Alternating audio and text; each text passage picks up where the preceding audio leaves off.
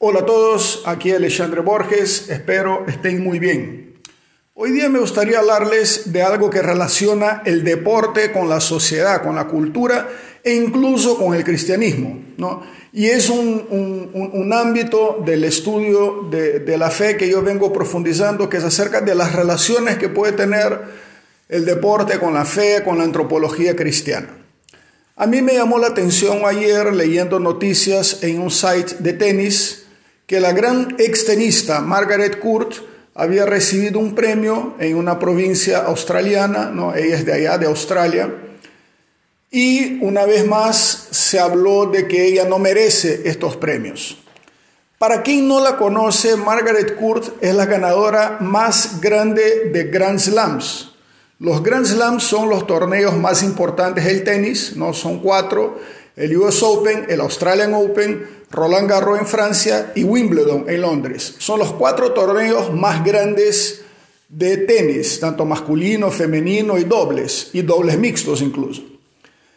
Margaret Court fue una gran tenista de los años 80 y tiene 24 títulos de Grand Slam. Solo para títulos de comparación, Serena Williams, que es probablemente la tenista más conocida, tiene 23. Margaret Court tiene 24. Y Steffi Graf tiene 22, que es otra tenista muy conocida, pero ya también retirada de los años 90, inicio de este siglo. Entonces, fíjense, eh, Margaret Court es una extenista y es la más grande de la historia, tanto así que la cuadra eh, segunda importancia en eh, Australia, en el abierto de Australia, se llama Margaret Court. La cuadra principal es Rod Laver, que es un tenista también, una leyenda del tenis. Y hace años que viene impidiendo que eh, la segunda cancha más importante de Australia cambie de nombre de Margaret Court, que le saquen el nombre. Y con esa noticia que leí ayer, que ella recibió un premio, una condecoración, y piden que le saquen esa condecoración, ¿por qué todo eso? ¿Por qué todo eso? Porque Margaret Court tiene convicciones cristianas, ¿no?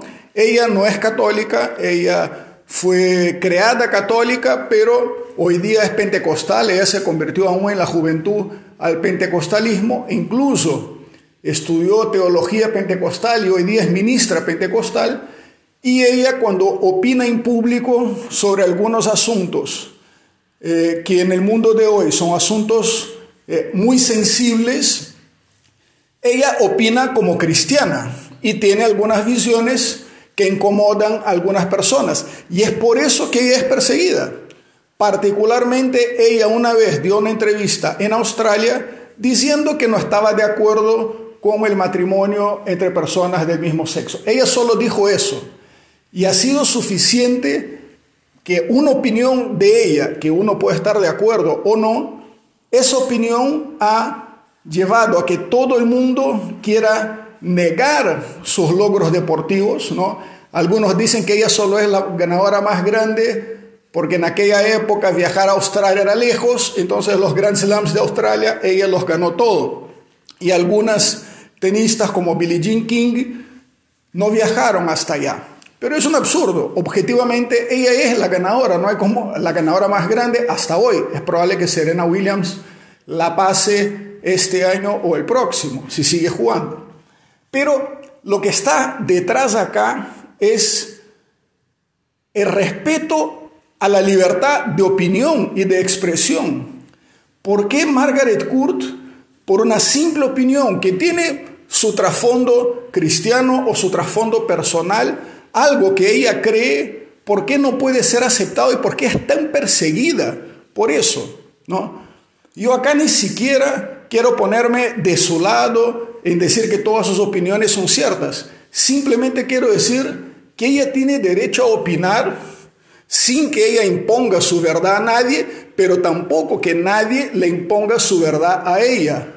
Pero en el mundo de hoy eso está sucediendo y particularmente con las personas que tienen alguna convicción que venga de su fe cristiana, sea evangélica, sea católica o lo que sea, esa persona se manifiesta públicamente su visión, su opinión, muchas veces es perseguida. Eso sucede, ¿no? Y sucede a Margaret Court, que es una gran eh, extenista, pero puede suceder a una persona común y corriente en su trabajo, hasta en su familia, en su vecindario, si es un joven en su universidad, en su colegio.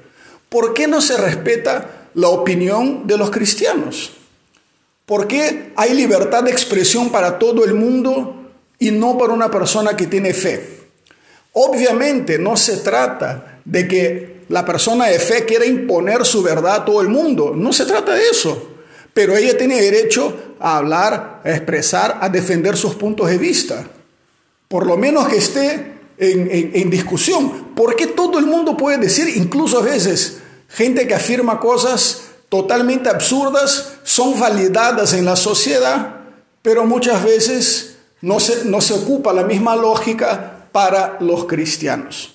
Entonces me llamó mucho la atención ese caso, me encanta el tenis, ella es la ganadora más grande, pero es perseguida por sus visiones cristianas, incluso ella es pentecostal, yo no soy de esa religión y no tengo por qué compartir todo lo que ella dice, pero creo que ella tiene derecho a opinar, creo que ella tiene derecho a opinar.